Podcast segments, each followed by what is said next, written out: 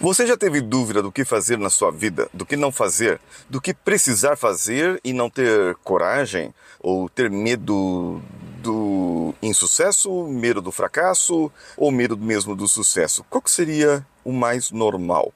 Bem, eu não sei.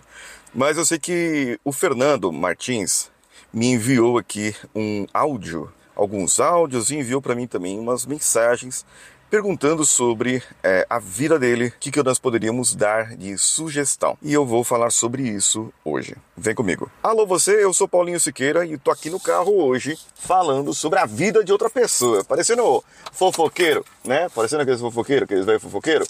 Aqui uma coisa boa.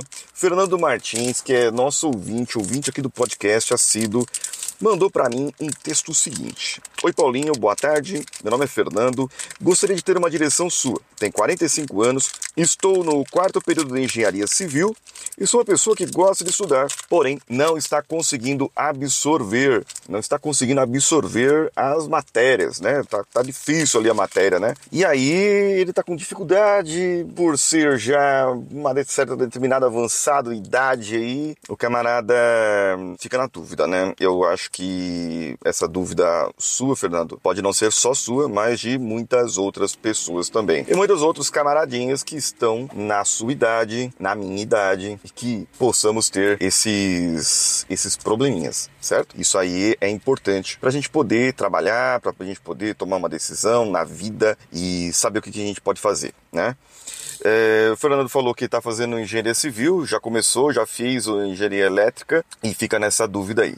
Agora eu vou te falar uma coisa: o medo de errar, Fernando, é muito comum. Para você ouvinte, também é muito comum o medo de errar. Nós temos o medo de errar e hoje em dia, infelizmente, infelizmente, da maneira tradicional que nós encaramos as profissões hoje, né? Nós temos profissões como o mercado digital, por exemplo, que não tem uma. Eu não encaro assim o mercado digital como uma profissão. Você não tem uma faculdade de mercado digital, certo? Então, as profissões mais comuns, é, as profissões padrão aqui nossas, elas são as profissões é, é, tradicionais, digamos assim, que acabam trazendo para nós uma certa estabilidade, certo? Uma certa estabilidade. Mas não necessariamente essa estabilidade é que vai trazer para você o que você deveria ter realmente, né? De profissão. Eu hoje não aguentaria, eu hoje, sinceramente, não aguentaria estar numa empresa parado lá é, trabalhando numa empresa das 8 às 5, fixo e tal. Eu tô aqui, vim buscar uma encomenda, tô aqui vendo, vendo algumas coisas aqui no bairro, volto para casa, faço o meu trabalho e assim por diante, né? Mas eu acho que eu hoje não aguentaria um trabalho em que eu teria que ficar ali preso é, 8 horas, 9 horas do dia e que acabaria, que eu sei que está acabando com a minha qualidade de vida. Hoje, o meu valor principal é família e qualidade de vida. Por isso, eu prezo muito para um trabalho que vai me ajudar a alcançar isso como objetivo de vida, certo? Por isso, o Fernando, eu e caro ouvinte que está agora nos ouvindo, agora nos atentando, enquanto eu coloco uma película aqui no, no aparelho, é o seguinte: nós podemos, podemos e devemos pensar no que nós podemos trabalhar que pode trazer uma renda para nós, pessoinhas, seres humaninhos, certo? Seres humaninhos, que pode trazer uma renda para nós, que cuja renda vai nos sustentar. Primeiro, vai pagar as dívidas, vai pagar para eu não ter problema, para não ter BO, é, vai pagar ali o, os meus boletos, certo? E o que, que eu poderia utilizar de padrão da minha vida para que além desse, além dessa, eu teria uma outra renda. Eu teria algo que eu poderia ter de renda extra e cuja renda extra poderia me ajudar é, é, a ter algo mais mesmo. Por isso se chama renda extra. Por isso existem processos. Eu faço processo de mentoria, por isso que eu faço treinamentos extra, por isso que eu faço palestras. Isso tudo vai trazendo outras, é, outras rendas para mim, certo? Agora tem um outro ponto, tem um outro ponto bastante importante que é da autoridade. A autoridade, ela pode ser percebida através da vestimenta, através do posto, através do cargo e também através dos cabelinhos brancos.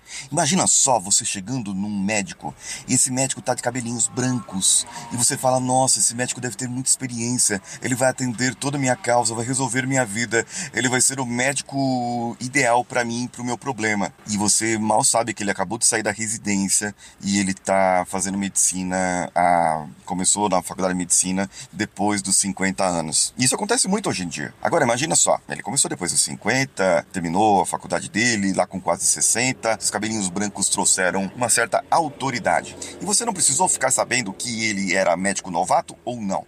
Agora vai num médico com cara de moleque pra você ver. O cara tem lá 40 anos de idade, mas tem 10 anos de medicina. E às vezes ele tem o cabelo preto, aquele cara conservado, bonitão. E aí você vê e fala assim: cara, esse homem aí não vai me atender não.